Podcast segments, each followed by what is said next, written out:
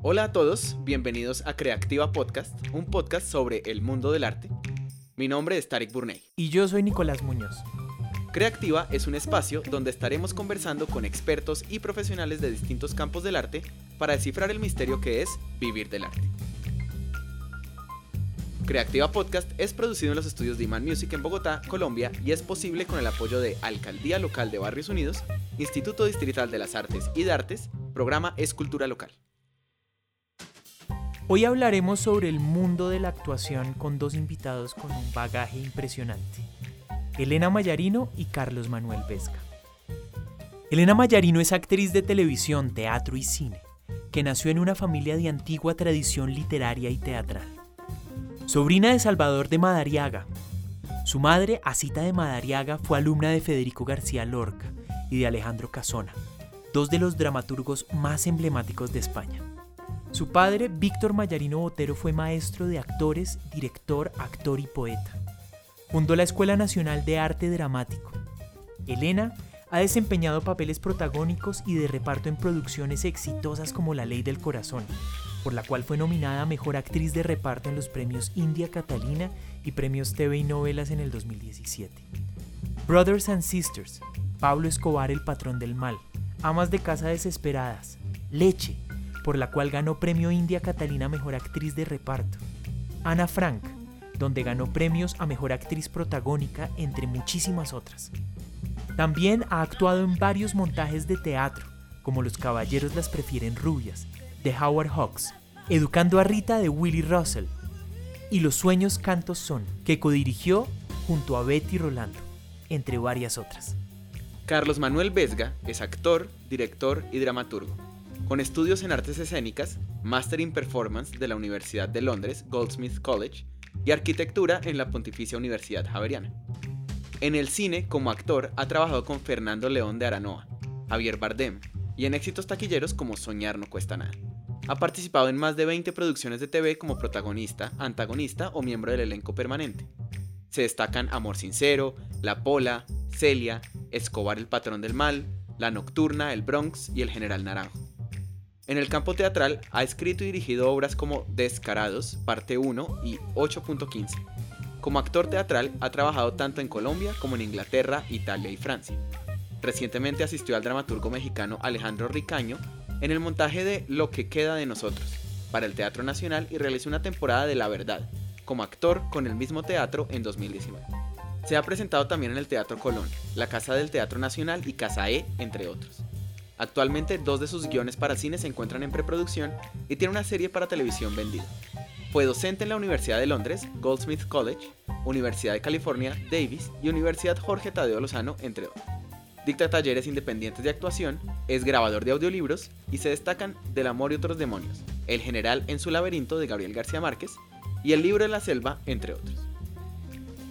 Carlos, muchísimas gracias por aceptar esta invitación. Elena, muchísimas gracias. Y hoy vamos a hablar un poquito sobre la actuación en Colombia y comparar esos caminos que cada uno de ustedes tuvo que vivir. Entonces me gustaría arrancar de pronto sabiendo de los dos, arranquemos con Elena.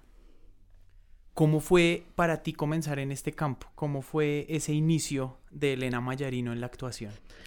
Eh, bueno, yo también estoy feliz de estar acá, gracias. Eh, bueno, era un poquito difícil escaparme, porque en mi casa todos han sido actores, directores, eh, maestros. Entonces, bueno, mi papá y mi mamá, mi mamá viene de España y fue alumna de, de Lorca y de Casona, y, y mi papá pues acá toda la vida se fundó la Escuela Nacional de Arte Dramático y se dedicó a, siempre a, a, ser maestro de actuación. También él era actor, director, poeta. Y crecimos en esa casa donde los juegos en general era que hacíamos obras de teatro y se las presentábamos a papá mamá y a los vecinos y estábamos todo el tiempo en ese mundo. Yo siempre sentía como que los actores eran, eran mis hermanos. Eh, mi hermana, María Angélica, y Víctor, que aunque era menor que yo, pero era muy buen actor y que yo era más matemática, me gustaba mucho y pensé estudiar arquitectura. Em, y Rafa, mi hermano mayor, que era yo creo uno de los que era el mejor actor de todos nosotros, actuó con mi papá mucho cuando era chiquito, pero después eh, ya más grande, no, él, le gustaban los horarios organizados y nosotros de sopocón. Entonces, él eh, no quiso hacerlo después, pero sin embargo yo pensé que ese no era mi, mi camino. Ya cuando tenía, entonces un tiempo después de, de, de, de, las actuaciones que hice de chiquita, más grande, como adolescente, no, no actué.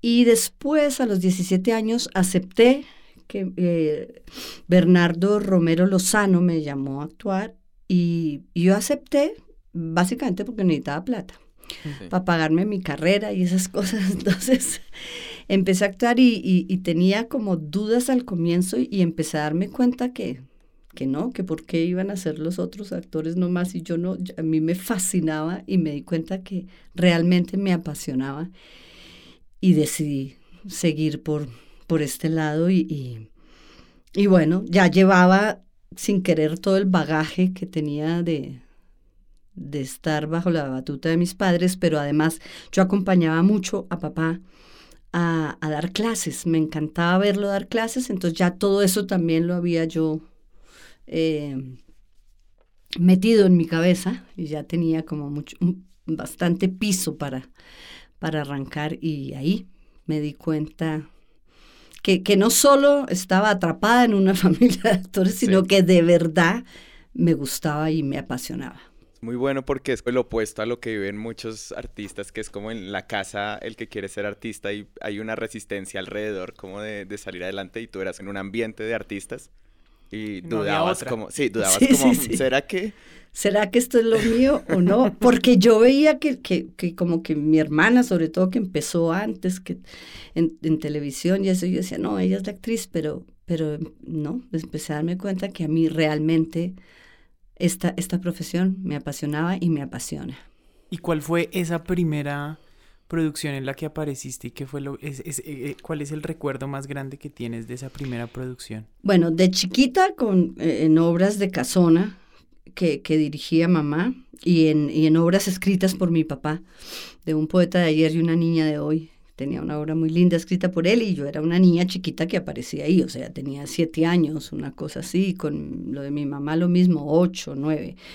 Ya, ya, digamos, profesionalmente, quiero decir, cuando ya me pagaron, la primera cosa que hice en televisión fue Vamos a contar mentiras, que eso era dirigido por Bernardo Romero Lozano. Eso fue lo primero que él me llamó y que yo hice con Ali Umar. Era en vivo y en directo. A mí las piernas me temblaban de un lado para el otro, no sabía cómo sostenerlas para que no se notara. Pero bueno, afortunadamente me fue, me fue bien en ese, en ese arranque, pero arranqué con la televisión en, en vivo, que era bastante miedoso, aunque ensayábamos mucho, ¿no? Antes se ensayaba bastante y, y, bueno, era, era muy, muy serio y muy profesional el trabajo, pero igual saber que uno ahí no tiene cómo corregir y no tiene cómo nada, y si la embarra, ve a ver cómo sale de ahí, era muy miedoso, pero también tenía su parte mágica. ¿Y Carlos, cómo fue ese, ese inicio? También arquitecto, ¿no? Eh, bueno, digamos que tuve la formación como arquitecto. Eh, ya, ya voy a llegar a ese punto de la historia. En mi casa el arte siempre estuvo muy presente.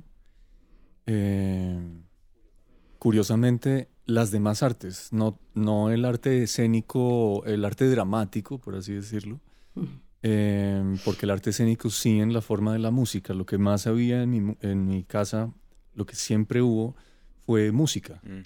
Em, mis, mis papás, los dos, eh, mi mamá fue y mi papá es absolutamente musical. Em, digamos que yo, yo creo que yo aprendí a cantar antes de hablar. Yo, yo estaba en brazos de mi mamá muy bebé y mi mamá dirigía un coro em, mm. se llamaba El Valle y dirigía su coro en la sala de mi casa conmigo cargado en brazos. Eh, entonces yo crecí en un ambiente absolutamente musical, mi papá una voz absolutamente espléndida que si hubiera nacido en Milán habría sido uno de los tres tenores sin duda, sin exagerar, la voz de mi papá es una voz espléndida, una voz lírica espléndida. Eh, y mi mamá, pero mi papá se dedicó a la arquitectura digamos, lo de la música era una cosa como un, eh, pasatiempo muy serio, pero era un pasatiempo. En cambio, mi mamá se dedicó a la administración cultural y siempre por el lado musical. Entonces, mi mamá eh, fue la directora de programación de la Ópera de Colombia, fue la directora ejecutiva de la Orquesta de Cámara de Colombia, después fue la directora de la Filarmónica mm. durante mucho tiempo. Y, y yo crecí en ese en ese ámbito. Yo de chiquito, a mí me recogían en el colegio y me llevaban a la oficina de mi mamá, que quedaba, eh, se llamaba Colcultura en esa época y quedaba detrás del Teatro Colón. Y yo me sentaba a hacer tareas eh, en el teatro, en los palcos del teatro y, y, después me la pasaba era jugando por los corredores del Teatro Colón. Y entonces yo crecí como, como en un ambiente mm. escénico, pero musical. Digamos que el, el arte dramático, sí no. Mis papás, mi mamá era una persona muy histriónica, pero nunca, en realidad, nunca se le metió pues a lo de la actuación. Em, pero yo desde muy chiquito sí realmente fui muy payaso, por, por darle un nombre, fui muy payaso y disfrutaba mucho imitando personas y, eh, eh, y, observando a las personas y su comportamiento y como imitándolos. Creo que, digamos, mi primer ejercicio actoral propiamente dicho era que yo, yo me sabía todo el luthier de memoria. Vea pues. Me lo sabía de memoria y me ponía a recitárselo a mi familia en la sala. Mi papá todavía tiene una grabación en cassette que hay que digitalizar. Mía como de, no sé, cinco años haciendo las majas del bergantín de Lelutier. Y creo que eso de verdad marcó en mí una aproximación al arte escénico y es el juego para mí era un juego. Era una cosa juguetona de un compromiso total con el juego. O sea, es un juego que se juega en serio, pero es un juego. Y así, digamos, seguí yo con esa influencia musical, porque yo comencé a cantar en los coros de mi mamá muy rápidamente. Em, pero yo por mi lado siempre en el colegio estaba tomando la electiva de teatro, siempre la tomé la electiva de teatro, fui del grupo de teatro toda la vida del colegio pero nunca pensando en, ah, esto puede ser como una decisión de vida para mí. Digamos que en mi casa eran muy, muy artísticos todos, pero también muy pragmáticos. Entonces mi mamá adoraba la música, dirigía sus coros, pero digamos que vivía de la administración cultural. Era un trabajo más serio, ¿no? y mi papá era un cantante fantástico, pero vivía de la arquitectura, que era una carrera seria, ¿no?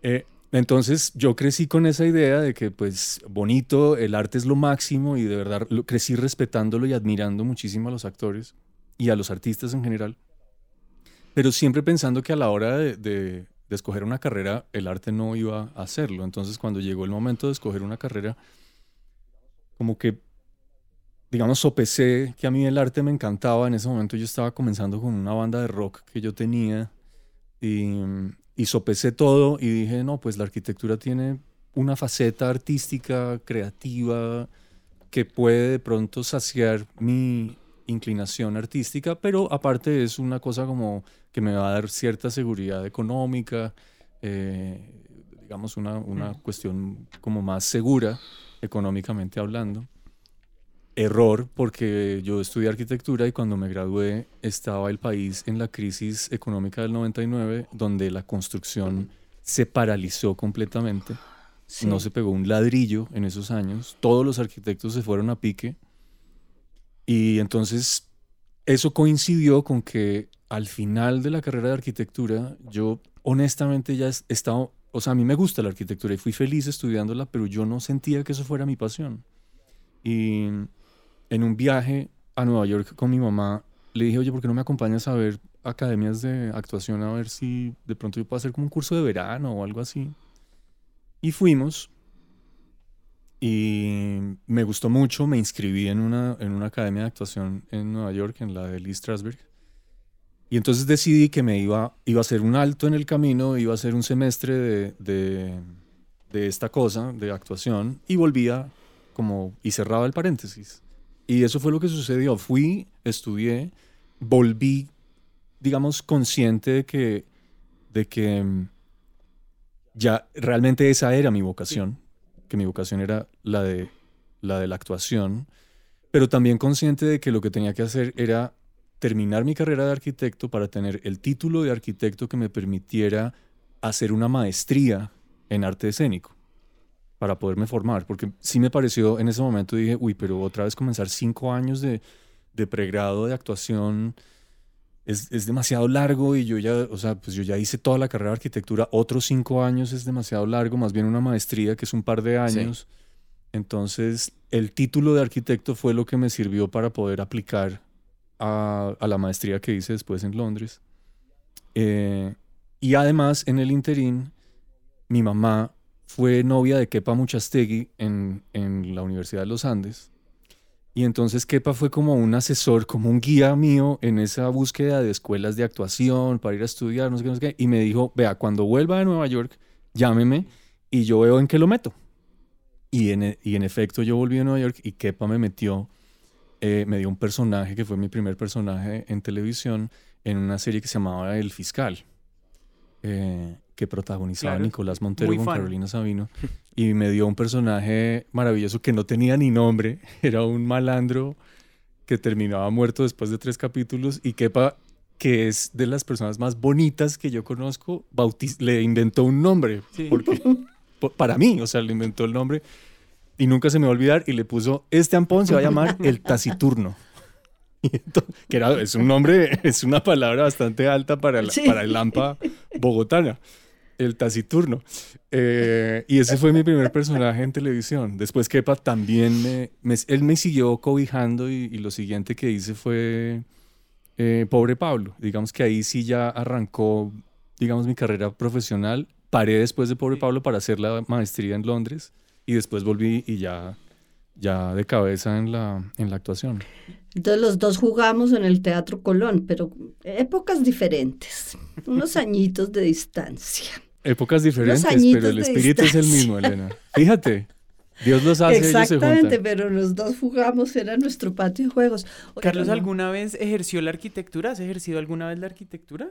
Sí, sí, yo alcancé cortamente, pero sí alcancé a ejercerla eh, básicamente en el campo de la restauración. Yo trabajé como arquitecto en Cartagena, restaurando... Uy, eso me fascina. Eh, pues edificios históricos, casas de la, de la ciudad murallada, sí era, o sea, realmente era apasionante, pero fíjate que esa rama de la arquitectura para mí es completamente teatral. Porque Total. estás todo el tiempo. Es que esa era la que más me gustaba a la a mí. historia y a los escenarios. Yo, ¿sabes? arquitatura me gustaba mucho por la parte por la de restauración. restauración.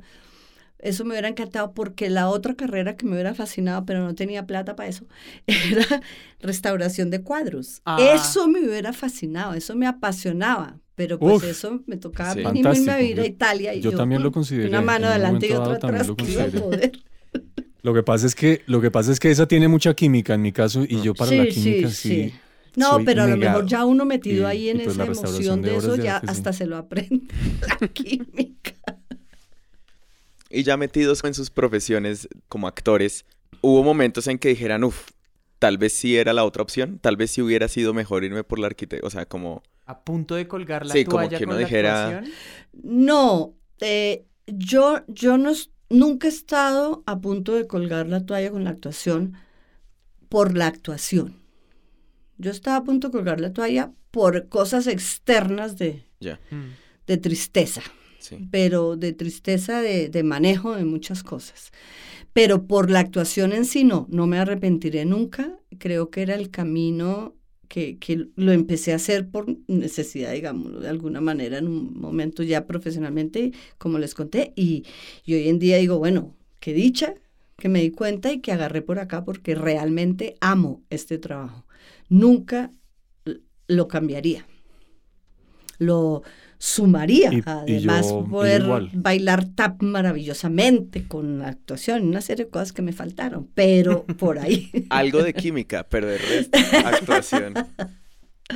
¿Y tú qué, y yo igual, la verdad, la verdad no. O sea, pasa también que la arquitectura y el arte escénico tienen muchísimos momentos de convergencia, Total. mucho- muchísimos lugares en los que se cruzan.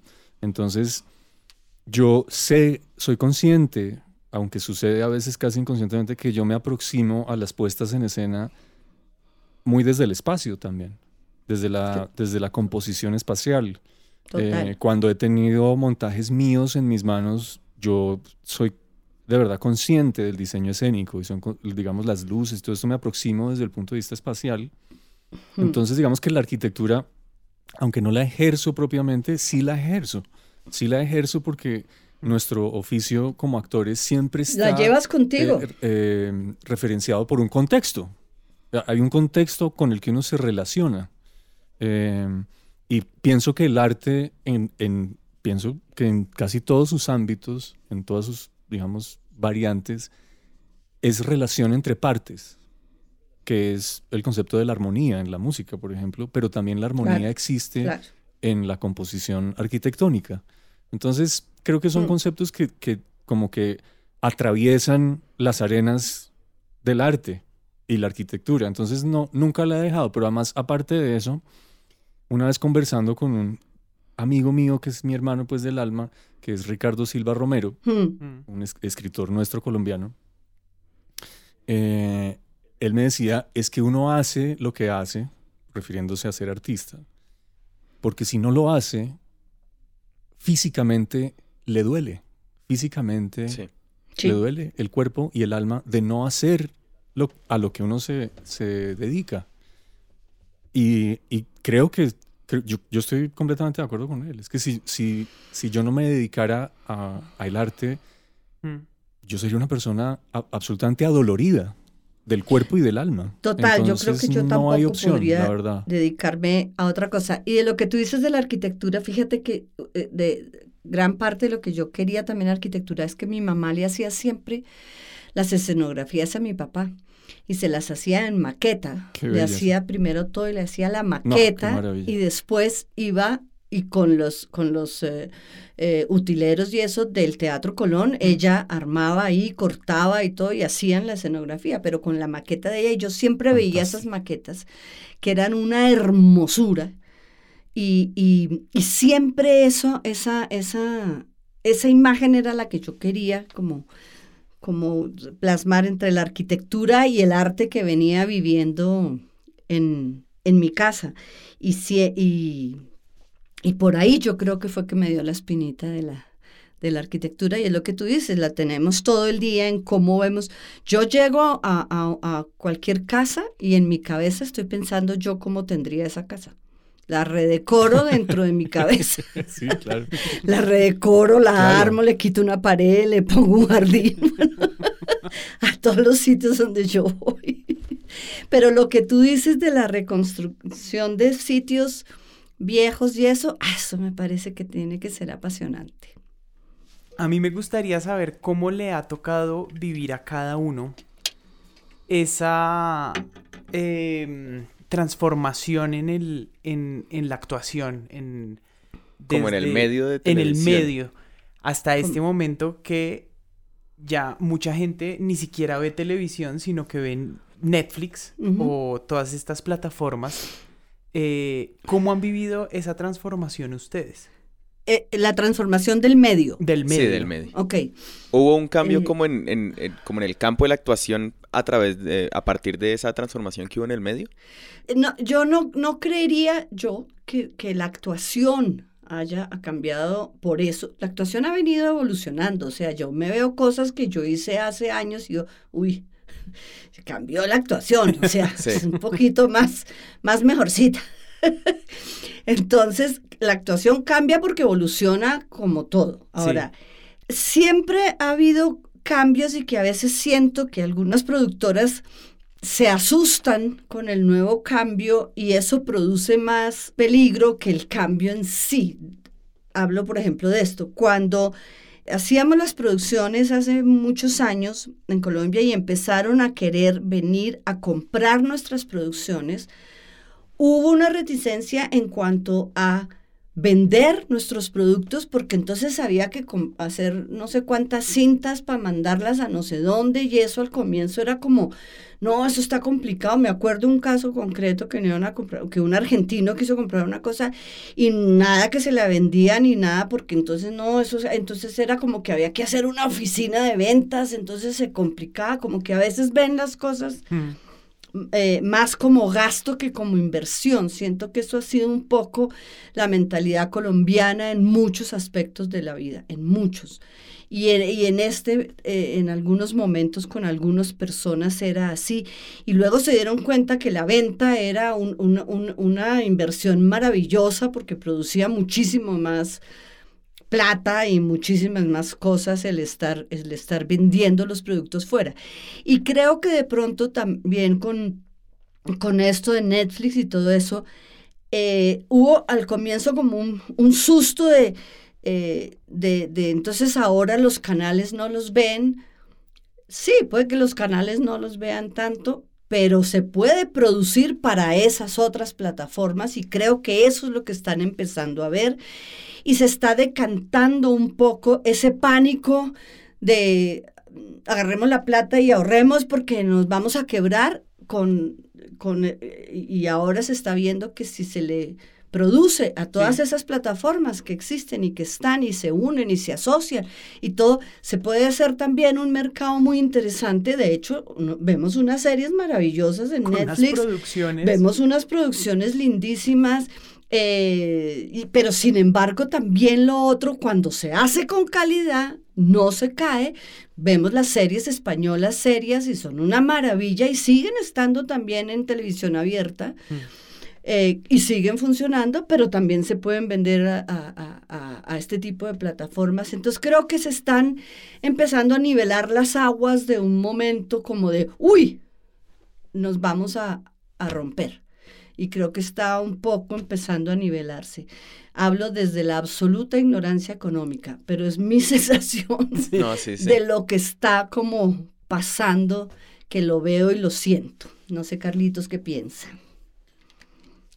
Eh, sí, estoy de acuerdo. Creo que sí, o sea, pasan cosas, digamos, desde el punto de vista práctico. Eh, a mí me parece que el trabajo es, hay menos trabajo hay menos trabajo porque se está produciendo menos para el público local, em, pero además porque el formato de las plataformas nuevas mm. Em, básicamente son series cortas. Sí, capítulos. Son series de 13 capítulos, de a veces incluso. Claro, de pero eso es algo que le hemos tenido miedo toda la vida y que es buenísimo. Que es maravilloso y que eso, eso, eh, eso puede producir eh, muchísimo continuado. Sí. De hecho, de hecho, yo creo que ahí está la, ahí radica la, como la, la primera premisa de la calidad. Eh, tal cual.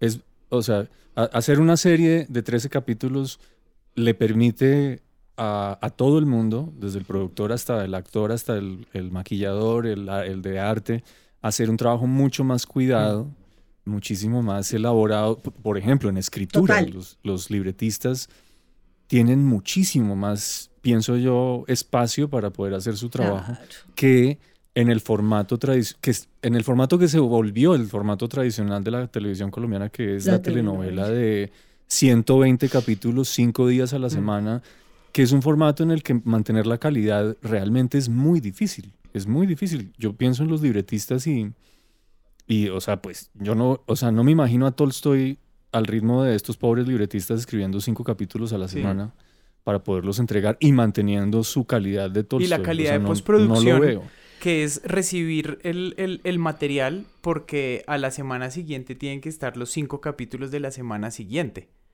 No, o sea, es que televisión es que se borró lo que nosotros hicimos en una época. Nosotros hicimos... A eso iba, Elena, a eso iba. Y es que me parece súper importante... Recuperarlo. Subrayar que la historia de la televisión colombiana tiene un comienzo que es eh, eh, para mí soñado y es que la televisión colombiana la, la comenzó haciendo toda gente de teatro.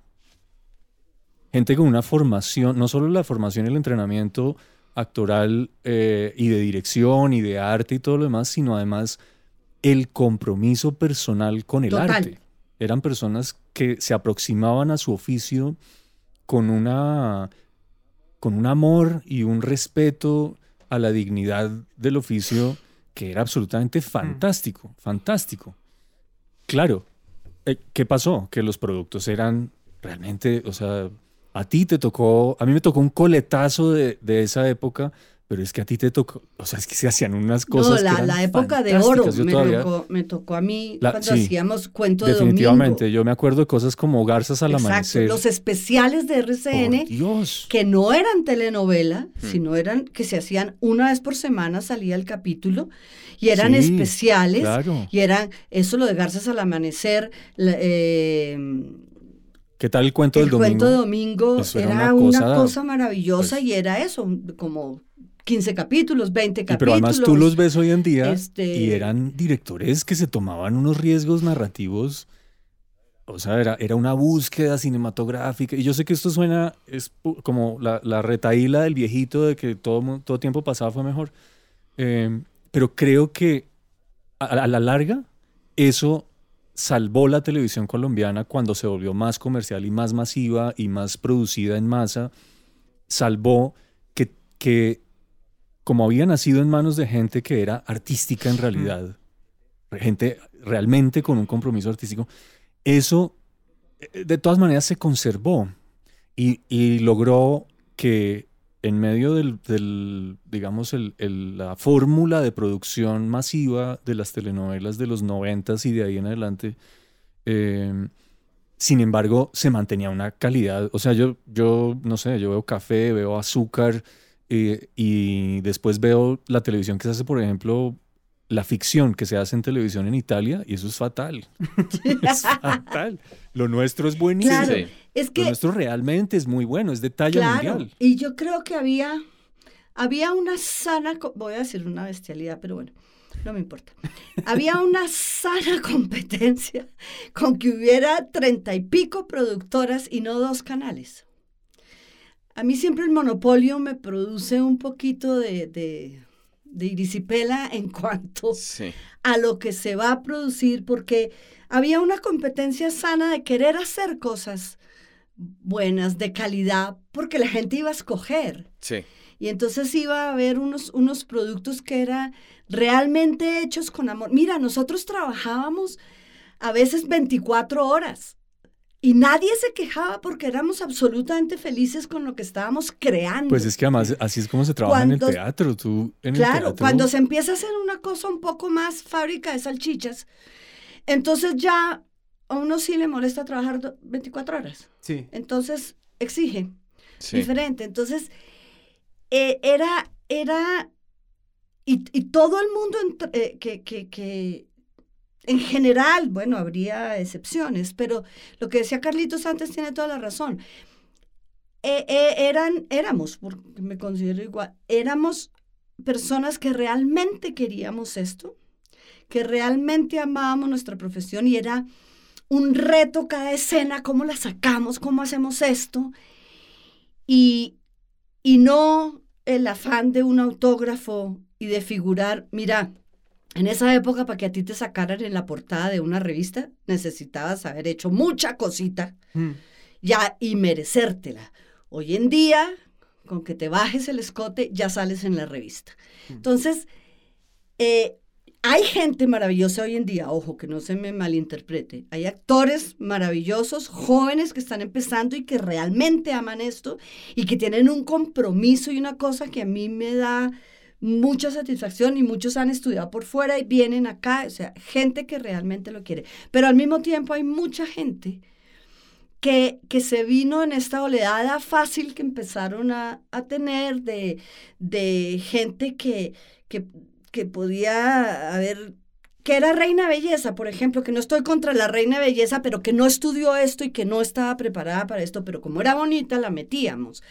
Entonces, sí se quiebra la calidad muchísimo y empieza, empieza a, no, a, no, a no producir lo, mismo en la gente y de hecho la gente empieza a apagar los televisores y eso, eso también ayuda mucho al, quiebre que estamos pasando, que dice Carlitos también, de, de, que tiene que ver con el cambio, pero que tiene que ver con que la gente, porque se, lo dicen a uno en la calle, ¿dónde están las producciones que hacíamos antes? Colombia hacía unas producciones especiales, vinieron de fuera a buscarnos porque hacíamos cosas distintas y apenas nos empezaron a comprar, empezamos a venderles estilo telenovela venezolana mexicana que ya ellos la conocían. Sí, como que como fue un cambio como de listo, si podemos vender, vendamos masivamente. Y lo que vamos a hacer es sacar y sacar y sacar y no realmente sacar un producto bien, como bien controlado y bien pensado. Que, que, que una vez más, comparado nuestro producto con otros productos, eh, en el caso de la televisión, eh, en el mundo, nosotros estamos, honestamente, pues realmente el nivel el nivel siempre fue muy alto. El se le tiene, el se le tiene no es tan nuestro que funciona en nuestra contra también. Pero se le tiene es que se le tiene. O sea, nosotros no salimos con un chorro de babas. Nosotros salimos con algo mm, realmente en general de unas, de unas características de calidad que están, que compiten, que compiten muy bien. Lo que pasa es que con eso que hablaba Elena, y, esto sí es meterse pues en una discusión muy honda y es, y es que, mm, y el tema por el que ustedes nos invitaron, que es cómo se vive del arte en el, en el contexto colombiano, pues lo que pasa es que una cosa es arte y otra cosa es entretenimiento. Sí. Pienso yo que algunos de nosotros los que, los que trabajamos en, en la arena del entretenimiento, venimos de una formación artística y de una aproximación a los lenguajes que son artísticos, que es artística. Los lenguajes, pienso yo, entre el entretenimiento y el arte son compartidos. La pregunta es, ¿al servicio de qué se ponen? Entonces, siento que muchas veces salva el producto el hecho de que las personas que están involucradas, así sea dentro de la arena del entretenimiento, se aproximan artísticamente a su oficio. Pero eso no sucede en muchos casos, porque al set de grabación, sobre todo del lado de los actores, llegan muchas personas por razones muy variadas. No llegan necesariamente porque sean personas artísticas y que se aproximen. Y de hecho que tengan, que se hayan preguntado si su aproximación es al arte o al entretenimiento. Em, entonces, y siento que, que en, en, muchos casos se sacrifica eh, el arte por el entretenimiento en el área, en el arena de la televisión. Y pues lo entiendo, o sea, la televisión es un medio masivo donde hay mucho dinero, donde se puede hacer muchísimo dinero. Mm, pero siento que en el caso de Colombia, como no había plata porque el cine es demasiado caro, el cine es un arte demasiado caro, todo el talento en un momento dado se, se invirtió en la televisión y eso hizo que la televisión tuviera realmente una calidad muy alta. Em, Total, al no haber industria, eso es pues cierto, cinematográfica, claro, el, el, la televisión creció durante muchos años, pues no, no avanzó, o sea, como que estaba como estancado. Yo me acuerdo de esa época en la que salía una película colombiana por año, era una cosa como excepcional. Y los directores de, de, cine tenían muy pocas oportunidades de, de, de foguearse. ¿sabes? Pacho Norden, cuya eh, Cóndores no entierran todos los días, para mí es como de esas películas clásicos colombianos que todos los colombianos deberíamos ver. Pero pues Pacho no tuvo tantas oportunidades de, foguearse eh, eh, en su oficio, porque era un arte muy caro. Entonces, casi todo el talento se, como que se volcó en la televisión y eso hizo que hasta incluso en los contextos en los que no contabas con un reparto de solo actores, sino que había otra gente que estaba ahí por otras razones y, otras personas se, involucraban con el proyecto, pero había muchos que sí tenían un compromiso y una conciencia artística. En, mi caso, en mi caso personal, yo soy consciente de que el entretenimiento es lo que me da de comer. El entretenimiento, de hecho, es lo que me permite a mí de cuando en vez, cada vez que puedo, hacer arte. El entretenimiento es lo que me permite de vez en cuando decir, bueno, voy a parar y voy a meterme en este proyecto que es meramente artístico, que es una búsqueda artística. Em, claro, pero, pero lo que a mí me duele, perdona que te interrumpa ahí antes de que sigas, es que lo que a mí me da tristeza, eh, y deben tener sus razones, no estoy juzgando a nadie porque yo no sé las partes de plata, se repito, pero a mí me da mucha tristeza es que hubo una época en que esas dos cosas eran una y que hicimos cosas, lo que claro. Garzas, la Casa de las Dos Palmas, todo eso, y que RCN y Caracol siempre le metieron a, a, hacer esos, esos proyectos tan hermosos y, tan, y que los gozábamos tanto y que, y que era de verdad, y a la gente le encantaban. Entonces, a mí que después digan que no da rating ciertas cosas. Yo no sé ese bendito rating como chorizos que lo miden, pero me parece rarísimo, porque en una época cuando no había el rating sí funcionaba. Sí, sí, sí. Entonces no, yo nunca lo va a entender. Y seguramente eh, todos estos cambios también afectan a los canales, obviamente. Yo no quiero juzgarlos y además han hecho proyectos lindísimos de todos modos, pero me hace falta más. Sí. más de esos proyectos y que no se quede como en uno o dos al año, sino que sean esos proyectos, como dice Carlitos, donde se unan esas dos cosas. Hay entretenimiento, pero sea una cosa artística.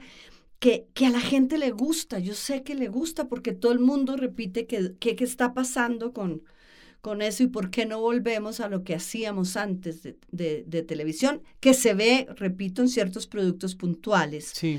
Depende del productor, depende de el libretista y todo eso, por supuesto, pero, pero, y que uno debe, cuando agarra uno de esos proyectos, uno es el más feliz de la vida porque, porque es la realización de uno. Está haciendo, puedes vivir con eso, pero es arte. Sí.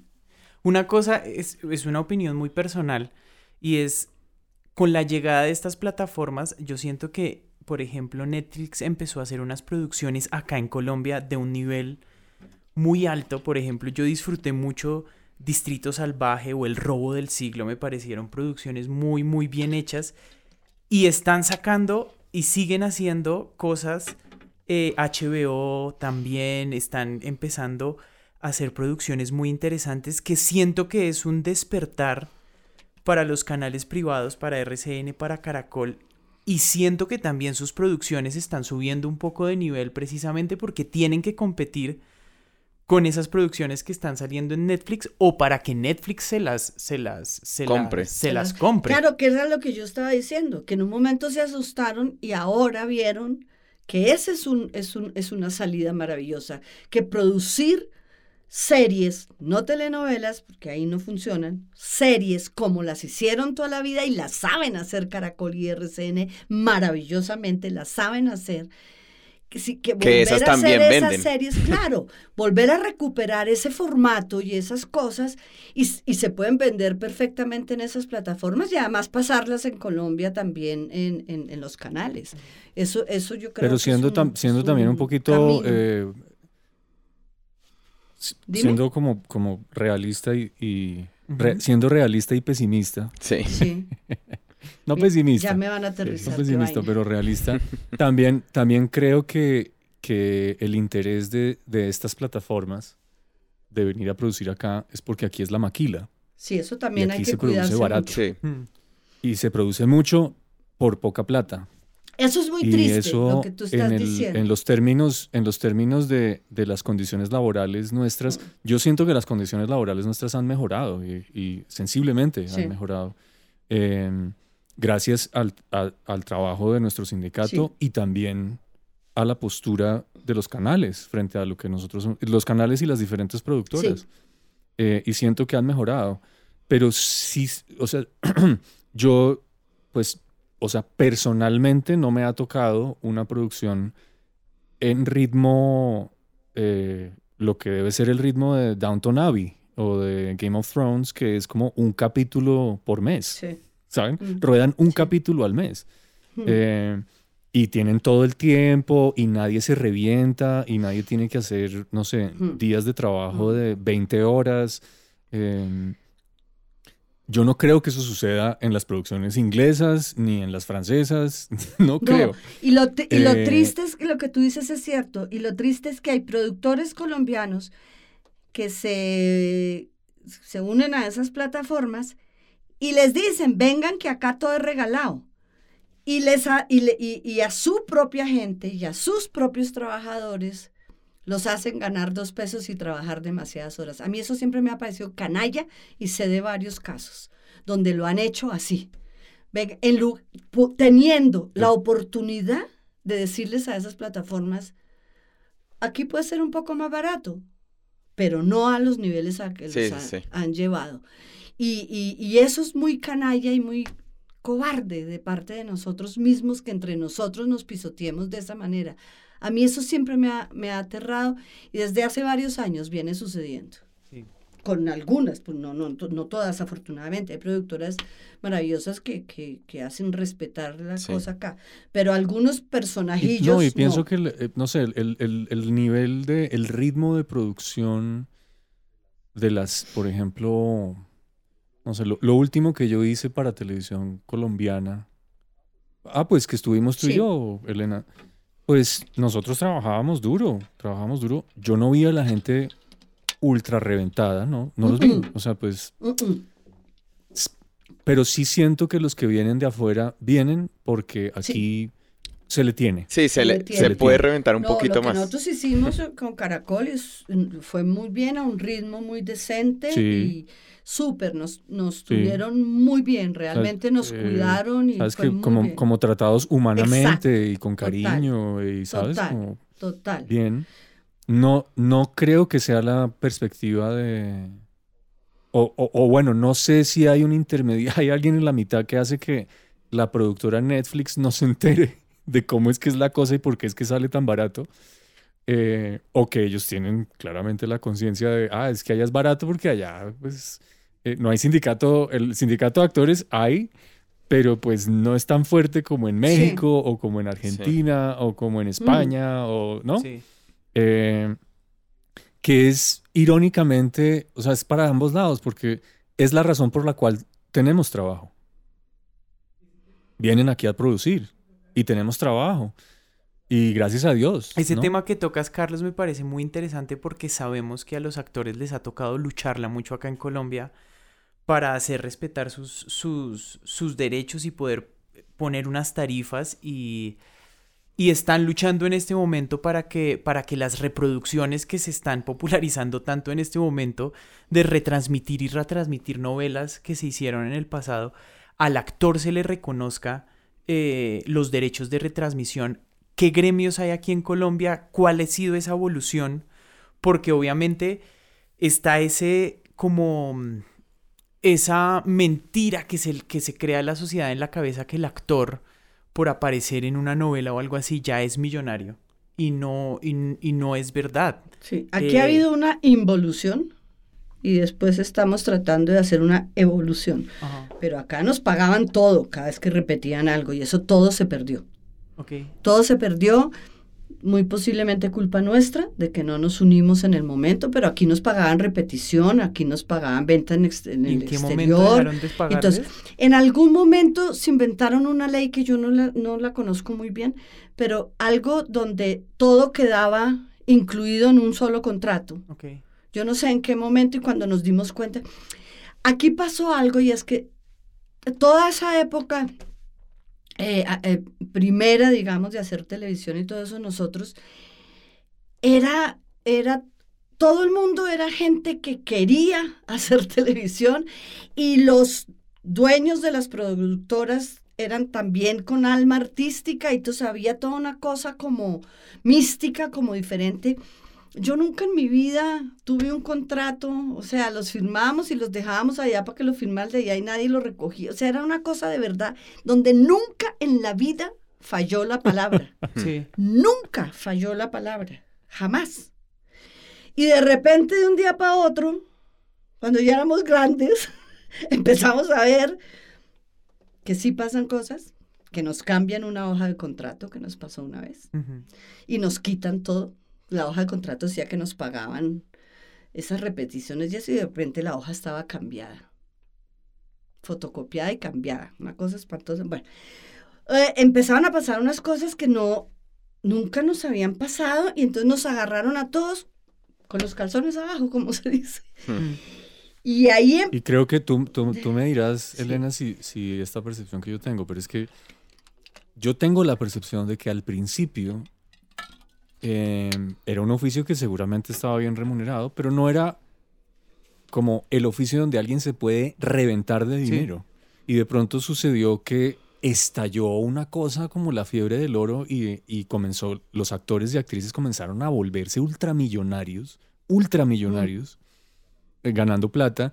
Y en ese contexto, si el productor o la productora o el que sea viene, o un abogado viene y le dice al actor o a la actriz, vea, vamos a quitarlo de las regalías porque pues te las estamos dando ya casi por ad- adelantado. O sea, tú te estás ganando no sé cuántos millones de pesos al mes.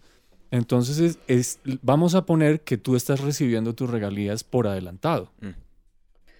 Y pues como era una millonada, realmente eran cifras, o sea, aquí, aquí hay gente que trabajó en televisión en la época dorada de la televisión que se tapó. de Claro, plata. pero dentro de ese, de eso entraban también los que estaban ganando dos pesos. Claro, eh, ahí está la, ahí- esa es la vaina, que se tomó una decisión desde los que cortaron por arriba Claro. que afectó a los que cortaban Pero además por abajo. porque hubo también creó una ley o algo así, es que yo no lo tengo claro, entonces no quiero embarrarla, pero algo así como que entonces ya los derechos eran diferentes, se metían eh, eh, en que ya los derechos se, los dicen tenía muchas solo cosas, la se dicen muchas productora, o cosas sea, al respecto. Yo tampoco ahí- ahí conozco hubo- los ahí detalles. Sé Hay que un hubo cambio un- mañoso. un cambio raro que nos que el único país del mundo, porque en todas partes del mundo los actores viven de lo que ya hicieron cuando no tienen trabajo. Algo les entra. Entonces aquí lo que nos entra hoy en día es mínimo. Y repiten y repiten Pues y sí, porque está lo de la ley Fanny Mickey, que es Sí, un- pero- es- pero es ya no es repetición como tal. Bueno, Claro, pero Sí, ya no es que el dinero que repetición entra, como que uno tal. lo agradece, pues no es tan representativo. No, Sí. exacto. Entonces, eh, se cambiaron muchísimas cosas y em- empezamos a encontrar, bueno, entonces tu- tu- tuvimos un primer sindicato que se llamaba Acto, una unión de, de actores. Pero desafortunadamente en ese momento era como que había unas vacas sagradas de, de y que, y que e- y ahí tuvimos tarifas mínimas y una serie de cosas, pero, pero algunos, algunos actores mm, arreglaban por debajo de cuerda. Entonces, eso no sirve para nada, o sea, hasta ahí llegó. Y porque creo que también nos pasa una cosa a nosotros, a diferencia de otros países, y es que nosotros eh, no, no tuvimos como tantas, eh, eh, en un momento dado, como tantas escuelas de actuación donde puede la gente, los actores empezar a tener un- un- alguna homogeneidad en, en sus intereses y en sus cosas. Entonces, esto es gente de- que sale de cualquier lado, entonces mis intereses son muy poco comunes con los, de la ot- con los del otro actor y eso. Entonces era muy difícil hacer una unión y hacer una, una, una lucha en pro de ciertos, de ciertos derechos. Cuando apareció la sociedad de gestión, que es la que nos recoge lo que los otros países sí pagan Mm. por vernos, eh, como esa era una unión para que nos dieran plata, sí se unieron todos los actores. Y eso creo que dio una enseñanza a que, a que nos tenemos que unir para pelear ciertas cosas. Y sin embargo hubo miedo. y sin embargo hubo miedo, pero que- cuando, cuando... Como esto, como es, esto, Exacto. es- esto, esto de qué se trata. Y también hay que decir en que, hasta donde yo entiendo, Mm. Los canales colombianos también nos dan una plata de la ley Fanny Mickey. No es, no es solo afuera. Ah, Hay sí, sí, sí, pero digamos que no es el equivalente a repetición. Repetición en Ah, no, esa no, época era un muy diferente a buen una regalía. porcentaje. Es diferente a una regalía, pero sí los canales colombianos. y venta en el exterior no era todos, muy buen están, porcentaje. están claro, ahora es los por de la emisión. gestión están en la pelea con, con algunos, algunos medios que reproducen Mm. obras eh, y no están cumpliendo con la ley Fanny Mickey. No, yo la verdad en este momento no sabría nombrarlos. eh, Pero cierto. pero sé que están Sí. en ese lío, pero sé que Caracol y RCN Sí, sí. Caracol y RCN sí, Sí, están pagando. ellos sí pagan, eh, la- lo de la Lo ley que pasa es que lo lo de antes era diferente y eso cambió. Este, Ahora, por ejemplo, Estados Unidos no lo paga. Estados Unidos. ¿No paga qué? No, no nos da esa plata, creo, hasta donde sé. Porque no, sí, no creo que no hay, no hay, ¿cómo se dice? Con- mm, eh, El convenio, convenio con- convenio con, con- Estados Hay algunos países con los que no hay convenio y que hay que lograrlo, pero mm, peleé contra Estados Sí. Unidos. Sí. Entonces, pero, pero sí era una época donde nunca estuvimos sin trabajo, nunca. Siempre había una dinámica de trabajo y de, y de, y, y- y y- nos sentíamos muy bien y vivíamos bien de este oficio, vivíamos bien de este oficio, sin necesidad de millonadas Sí. pero vivíamos muy bien. Después llegó la época en que dice Carlitos, que se dispararon algunas tarifas ya en una forma así. Y en este. Y entonces fue codiciado, Exacto. nuestro oficio fue codiciado, Sí. ¿sabes? Como que gente que nunca antes en la vida se habría, habría contemplado, entre comillas, volverse Exacto. actor. La gente, hubo gente que de pronto dijo, oiga, Ahí está el negocio. yo por este lado, yo como que tengo, yo tengo esta, estas cualidades Sí. y estas cualidades cuadran con, con ser actor. Entonces yo voy a ser actor porque puedo ganar muchísimo dinero en Sí. esto y eso es lo que los motiva. Y hoy, Que bueno, o sea, pues no, no, no, no está, no está, pues cada cual verá por qué hace las cosas. Lo que uno como actor Solo pide uno que sea que viene profesional. de la formación, Sí, que exacto. viene de, de la- del ámbito artístico eh, reciente a veces, es precisamente la falta de compromiso Mm. artístico y de respeto por el Sí. oficio. Tal cual. Es, ¿Sabes? Porque tú, cuando tú estás haciendo una escena con alguien y esa persona no está cumpliendo con esas condiciones, está manoseando algo que para ti es sagrado. y además Y está da dañando tu trabajo, porque es que en, en la actuación no podemos ser individuales. Sí. No es que si yo Nunca estoy bien, yo hago solo y yo puedo lucirme. No, para yo, para que mi actuación esté bien, yo necesito que el otro me entregue algo. Mm. Esto es una cosa de ida y vuelta, no es de uno solo, salvo que sea un monólogo.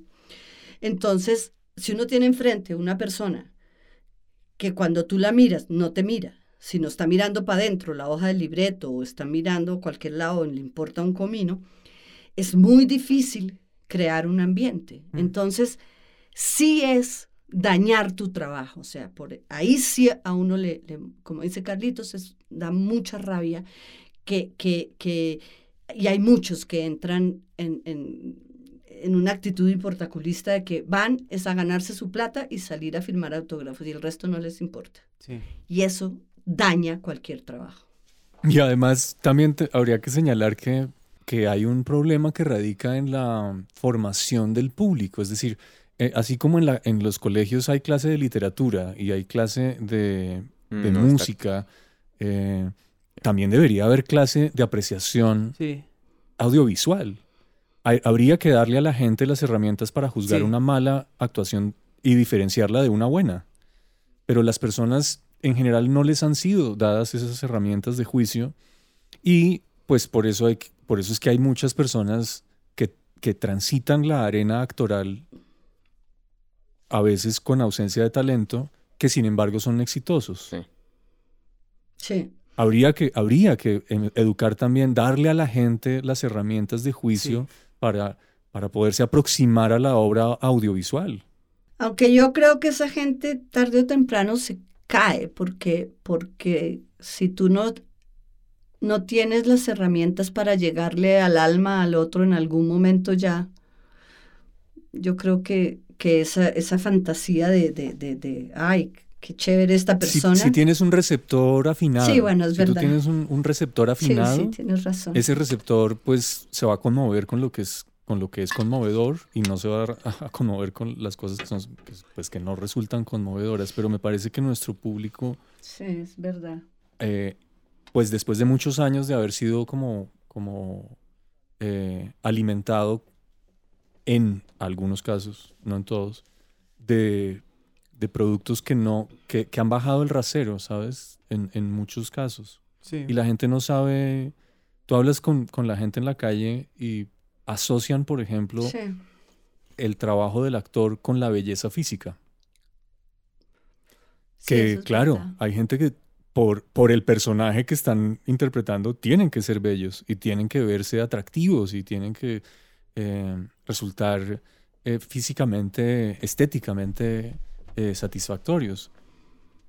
Pero ese no es el... O sea, el actor, una de las condiciones, ninguna de las condiciones del actor es ser bonito.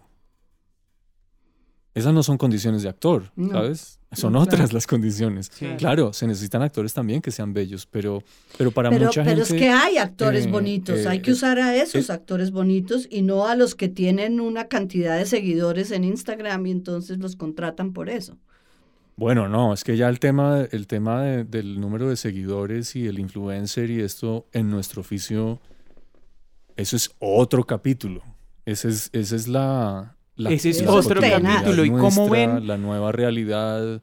En este momento, donde puede que sea muy factible que un papel, un protagónico o un antagónico se lo puedan dar a una persona que atraiga. Eh, que atraiga seguidores. seguidores ¿sí? Que, que, le den a un influenciador de pronto un papel en una novela. ¿Cómo es en este momento enfrentarse a un casting? ¿Es esencial tener un manager? O se puede un actor vivir completamente o puede trabajar sin tener un, manager. ¿Cómo es en este momento ganarse un casting? Pues, Mira, yo, eh, yo personalmente tengo una postura frente a esto que es muy mía. No sé si Elena la comparta. Hoy en día mm, se está contemplando involucrar personas en la área actoral, personas eh, que son famosas en, en, las redes. Se contempla porque pues tienen muchos seguidores, ¿sabes? Es, es, como, tienes un producto que tú sabes que va a vender porque tiene un jurgo de seguidores. Yo hasta ahí lo entiendo. ¿Qué es lo que pasa específicamente con el oficio del artista escénico, del actor o la actriz? Que en mi opinión personal, si a mí me conocen demasiado como persona, si las personas, si yo expongo constantemente a Carlos Manuel, lo que soy yo, Carlos Manuel Vesga, no me gusta hablar de mí en tercera persona, pero si, si expongo, si me expongo yo como persona constantemente en redes y la gente conoce demasiado de mí, cuando yo interprete un personaje no me lo van a creer. Cuando yo trate de distanciarme de la persona que yo he posicionado en redes, no sé, si me ven todos los días desayunando y si les estoy contando que estoy promocionando un producto y eh, esto todos los días y soy yo, ¿no? El día que yo vaya a ser Ricardo III, no me lo van a creer porque van a estar viendo constantemente al Carlos Manuel Vesga de las redes y no me van a creer mi interpretación. Siempre, están, siempre van a estar en relación. Es como cuando los cantantes que cuando ya son famosos deciden que quieren probar con la actuación. No sé, Mick Jagger hizo un par de películas y era una embarrada mm. porque uno veía la película y cada vez que salía Mick Jagger, uno decía, ah, ese es Mick Jagger. No era, uno nunca pensaba en el personaje que él estaba interpretando. Estaba uno viendo era a Mick Jagger. Pues sucede lo mismo con la gente que se posiciona en redes, que es que ellos son, ellos son lo interesante, la persona que son. Resulta que los actores, no, nuestra persona no es lo interesante. Lo interesante mío no es mi gusto personal o mi, la comida que a mí me gusta o los productos que a mí me funcionan o los sitios a donde yo voy de vacaciones. Eso no es lo interesante de mí. Lo interesante de mí es mi capacidad interpretativa de otros seres, de otras personas, de Ricardo III, de, ¿sabes? De, de, los, de los personajes. Y entonces nos están, digamos, pidiendo en este momento que tengamos seguidores, que, seamos, que, estemos activos en redes, pero eso va en detrimento de nuestro ejercicio profesional. No es lo mismo que si le piden a un presentador de noticias que tenga seguidores, porque en el caso del presentador de noticias o el deportista, sigue siendo él. Eh, son ellos lo importante. Eh, eh, James, James Rodríguez es James Rodríguez, no queremos que sea nadie más. Pero el problema conmigo es que definitivamente lo, lo que se necesita es que yo pueda dejar de ser yo para poder habitar otros, otros personajes. Y si yo me expongo constantemente, no me lo van a creer. No lo van a creer. Entonces me están pidiendo que tenga seguidores, pero, pero yo no me puedo exponer tanto porque va en detrimento de la naturaleza de mi oficio. ¿Sabes? Pero además es que... Es una cosa muy compleja. Totalmente de acuerdo con, contigo, pero además es que, ¿por qué, en qué momento para poder ser actor y, tener derecho a personajes, tiene uno que exponer su vida privada. O sea, este cambio de que tienes que estar en redes y te tienes que mover y cada día tienes que poner algo, eh, eh, primero me parece em, que va contra toda mi naturaleza, que he tenido mi vida privada, privada toda la vida. Eh, ni siquiera cuando estuve con uno de Lelutier se supo tanto, o sea, ni eso lo publicité, o sea, de verdad, hubo una sola entrevista y ya. Entonces, eh, esto de que uno tenga que exponer su vida eh, privada me parece, me parece que, que, va contra, contra mí, o sea, no me parece abusivo. Mm. Pero, ah, y lo que dice Carlitos además es totalmente cierto, es que yo, yo, mientras más... Eh, o sea, sí se pueden saber ciertas cosas mías en entrevistas y todo eso, por supuesto, pero yo no puedo saturar a la gente con diferentes imágenes y luego tratar de que, convencerlos con un personaje. Se puede saber que si yo pienso esto de, de, tal cosa, de la guerra civil española, o si pienso lo otro, eso por supuesto. Y, el interés por la vida de uno lo puedo entender. Sí. El interés por la vida de uno yo puedo entenderlo. Claro. Pero, sin saturar. Pero si uno posiciona a una persona en redes, después que le crean a uno una ficción es muy difícil. Muy difícil, es muy, difícil, romper esa imagen. Es como salir en realities para los actores. Claro. Uno sale en un reality eh, y entonces lo ven a uno, no sé, eh, pasándola terrible en una isla por allá abandonado y lo ven a uno bravo y lo ven a uno llorando y lo ven a uno intrigando a veces porque hay unos que son la embarrada con otros y, después no le van a creer nada. Yo de verdad veo a muchos de los actores que han, y actrices que han participado en realities, yo los veo después en, sus, en su trabajo como actores. Y yo lo que estoy pensando, ah, este tipo cuando hizo la prueba de pasar los troncos se cayó y se pegó un golpazo, la cosa más tenaz. Entonces, nosotros, nos, de verdad, la cuestión de los influencers y esto, vean, si yo fuera un productor y yo estuviera decidiendo un cast, decidiendo un reparto para un proyecto, solamente incluiría a un influencer o a un youtuber si van a ser de ellos mismos en la historia.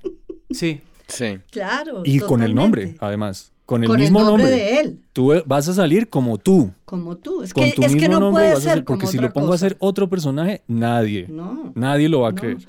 Y, y, otra cosa que, que, que pasa con esto es, por ejemplo, es como que que esa parte mágica del arte debería seguir manteniéndose en ese campo mágico. Mm.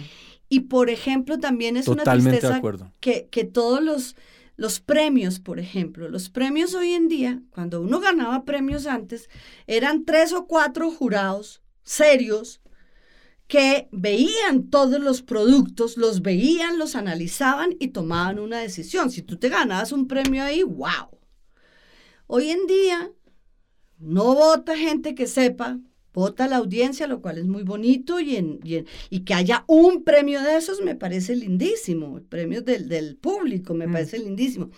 Pero ya evaluar la actuación y, la, y la cuestión pues ya de pesos, pues sí debería seguir siendo, y eso en el mundo entero, no, eso, eso no solo aquí, un jurado que vea y vea las... las, las entonces, ahí también va lo de los los, los o, no los influencers, sino actores que tienen ocho, miles y miles, yo ocho miles, eso no es nada tan bruta como de antigua. Ocho miles y ocho miles. Ocho mil, hágame el favor la antigüedad. Miles y miles y miles de cast, que para los colombianos tiene, tiene bastante significado ese proceso ocho mil. Y yo quiero meter la cucharada, Elena, porque hablas de la mística, de la mística de nuestro oficio. A mí me pasaba una cosa cuando era chiquito, volviendo otra vez a la infancia en el Teatro Colón, mi mamá nos llevaba a ver la ópera. Y después de ver la ópera, mi mamá nos llevaba a la trasescena a conocer a los cantantes de la ópera, con los que ella trabajaba, pues. Mira, y, les cuento, o sea, para mí la, la magia de conocer al actor, después de haberlo visto encima de un escenario, el tipo haciendo lo que estaba haciendo y después ir a conocerlo, era una cosa mágica para mí. Y era mágica, creo, en parte, porque no sucedía todos los días. Yo, esa trasescena de quién era esa persona mágica que tenía ese talento fantástico yo los conocía pues una vez y podía hablar con ellos y esto y para mí era mágico. Pero si uno como artista se expone todo el tiempo, pues se va a volver parte de la cotidianidad de las personas. Y yo, qué pena, esto va a sonar absolutamente petulante, pero yo sí siento que los artistas, los artistas en la sociedad son, son personas excepcionales. Son personas cuyo, eh, que el encuentro de las demás personas con el artista debe ser una cosa excepcional. O sea, si yo, si yo tengo algún día la, eh, el privilegio de, no sé, de sentarme a, o, de cruzarme en, una, en, un lugar con Peter Gabriel o, con Bob Dylan, va a ser mágico, va a ser una cosa fantástica. Yo no quiero que mm. ellos se vuelvan la cotidianidad mía, no quiero saber demasiado de ellos, yo no quiero matar lo, lo, mítico que tienen esas, esas figuras. No estoy diciendo, por supuesto no me estoy comparando con ellos, pero si uno se expone todo el tiempo, pues uno se vuelve un producto corriente. Se vuelve corriente. Y uno no puede volverse un producto corriente. No, es, eso, es que si uno no mantiene esa magia y ese, y ese algo escondido, aunque está bien que se sepa un poco de quién es uno y, y algunos mm, eh, gustos por esto, por lo otro, que sea, ok, pero, pero eh, eso es una cosa y otra salir en calzones. Entonces es como que, como que, no, no estoy hablando literalmente salir en calzones, que si una niña sale en calzones está mal, yo no estoy juzgando esa cosa, sino estoy haciendo una cosa em, figurativa de que si yo me empeloto, pues ya, ya me conocieron los gordos y las arrugas. Entonces, mejor mantener un poco de esa, de esa cosa secreta y mágica que hace para... Oye, me leen este cuento, que además nomás es, es bien curioso de dónde viene. Cuando yo hice Amor Sincero, que era la historia de Marvel. Pues yo tuve mucha cercanía con ella y realmente como que se forjó una amistad que hasta el día de hoy un cariño y un afecto bastante fuertes y verdaderos. Es una em, persona muy bonita. Y ella me contó un día que ella quería como ir a un, a un centro comercial a comer helado o a ir a cine o algo así y que la mamá me dijo, a, mi mamá no me dejaba salir. No, me dejaba salir. Y entonces yo un día le dije, pero ¿por qué no me dejas salir? O sea, ¿cuál es el problema? Yo quiero salir.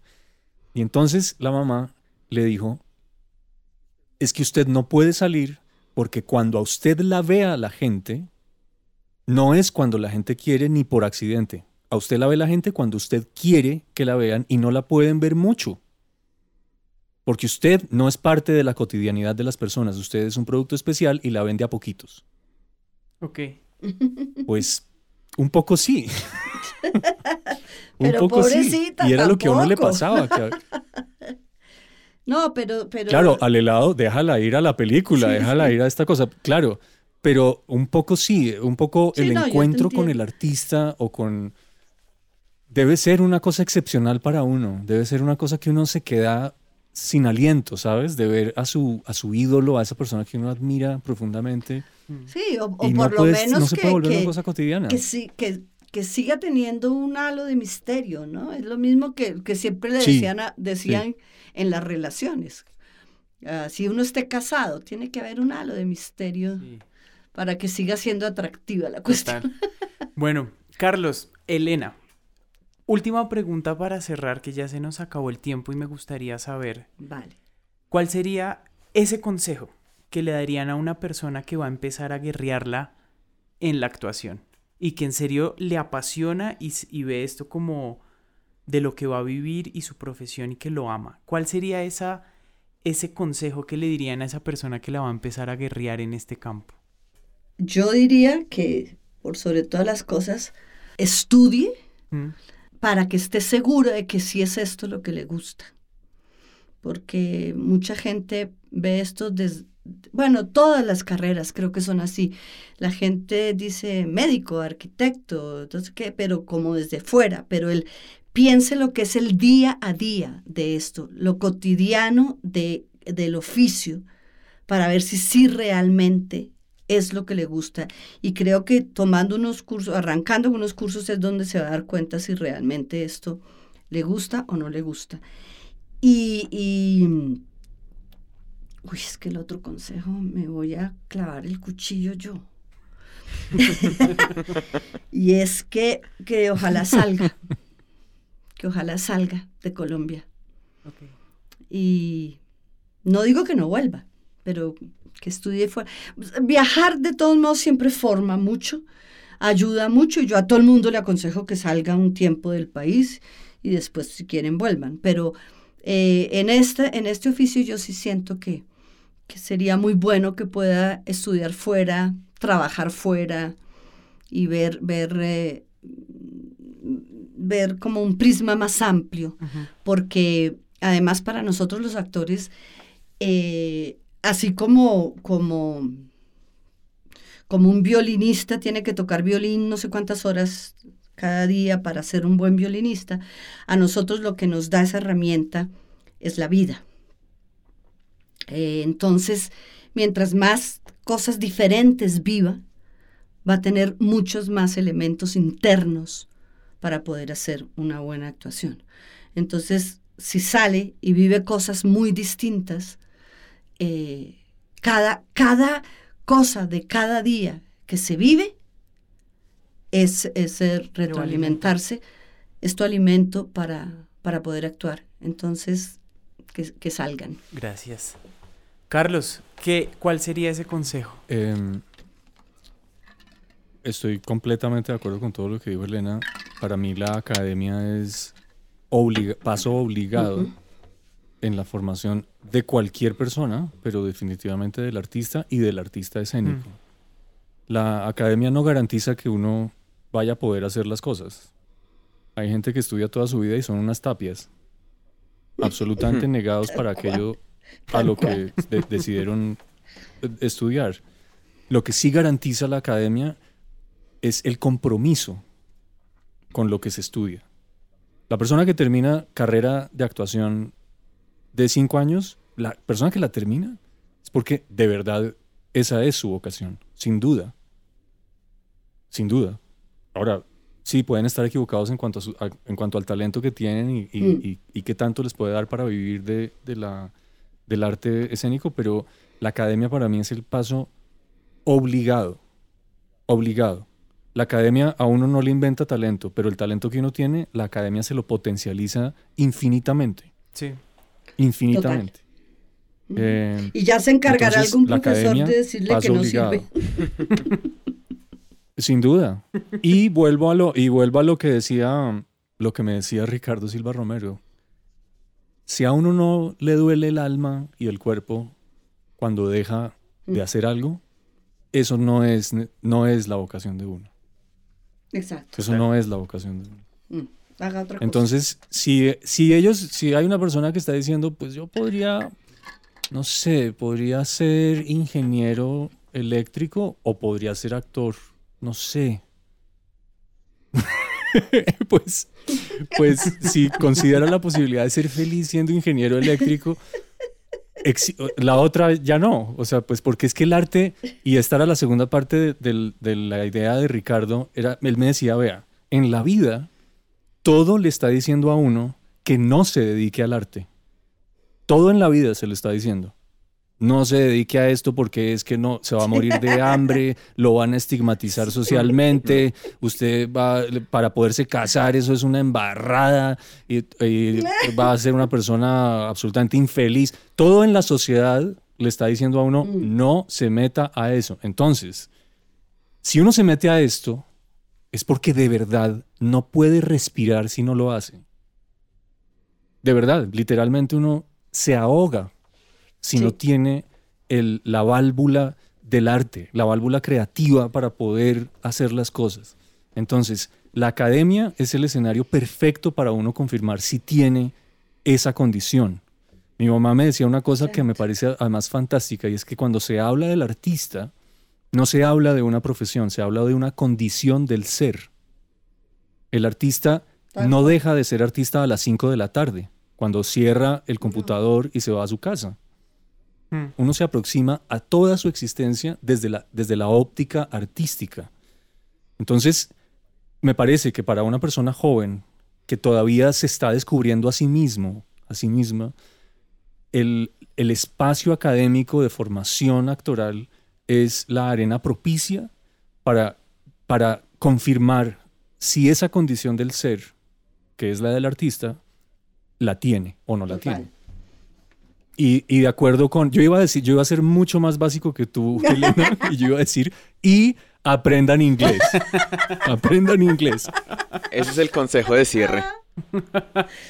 Sí, aprendan Total. inglés, o sea, porque es que hoy en día sí tienen, sí tienen la posibilidad, sí, porque el mundo está mucho más interconectado y van a tener la posibilidad de participar en proyectos en otras lenguas y el inglés pues es, digamos, Sí. la lengua más Pero no, universal. perdón, no solo en- eso, Carlitos, sino que la mitad de las cosas interesantes para leer sobre la actuación y sobre todo eso está en inglés. Absolutamente, Ah, Está en todo eso está en absolutamente. inglés. Aprendan inglés. Entonces necesitan para, para, para, ah, para estudiar, para aprender, para, Ujú. para enterarse de qué es, los distintos métodos y todo para que lleguen a, a concluir el suyo o lo que sea, pero la gran mayoría del material no está en español. De acuerdo. De acuerdo. Carlos, Elena, muchísimas gracias por aceptar esta invitación. Qué gran charla. Invitarlos también y decirles que los micrófonos de este proyecto que arranca de Creativa Podcast están abiertos para hablar lo que a ustedes se les ocurra cuando quieran. Si quieren venir a, a- Uy, a quejarse aquí de lo que se quiera peligrosa. quejar, invitadísimos. No nos paran. Muchísimas gracias por haber aceptado esta invitación y, A ustedes. y nos vemos, nos vemos No, muy pronto. muchas gracias a ustedes. Qué rato tan agradable. Ni cuéntame ahí cuánto tiempo pasó. Sí, Después Y de con toda esta charla que Carlitos, que tuvimos, pero si quieren decir sus Elena, redes sociales para que los busquen, eh, pueden decirlos. Si no, podemos pasar de las redes sociales después de la charla que tuvimos.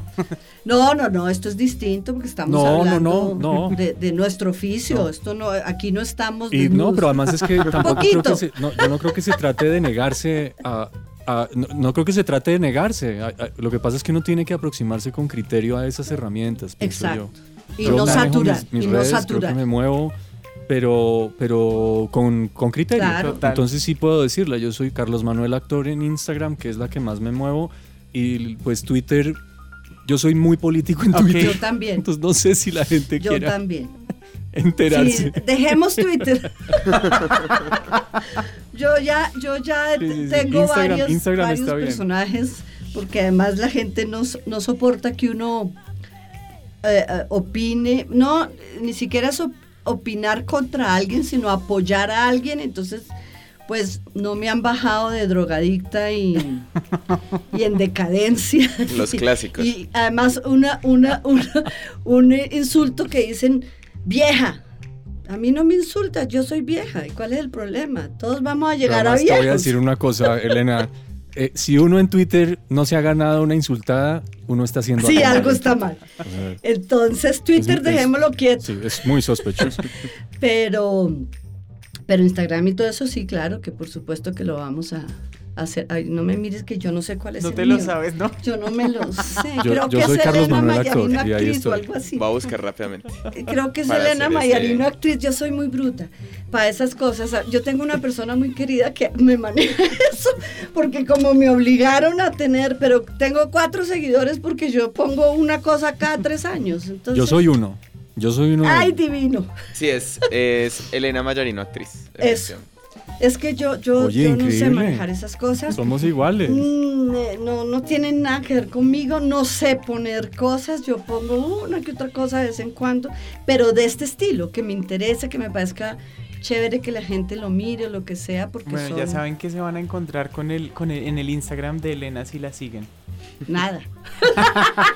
Bueno, muchísimas A gracias. ustedes un beso enorme, un beso, Carlitos. Abrazo y beso, Elena. Muchísimas gracias a quienes nos escucharon por acompañarnos. Los invitamos a conocer los demás episodios de Creativa ingresando a www.imanmusic.net slash podcast. Estamos en muchas plataformas de podcast como Spotify, Apple Podcast, Spreaker, entre otros. Creativa Podcast es producido en los estudios de Iman Music en Bogotá, Colombia, y es posible con el apoyo de Alcaldía Local de Barrios Unidos, Instituto Distrital de las Artes y de Artes, Programa Escultura Local.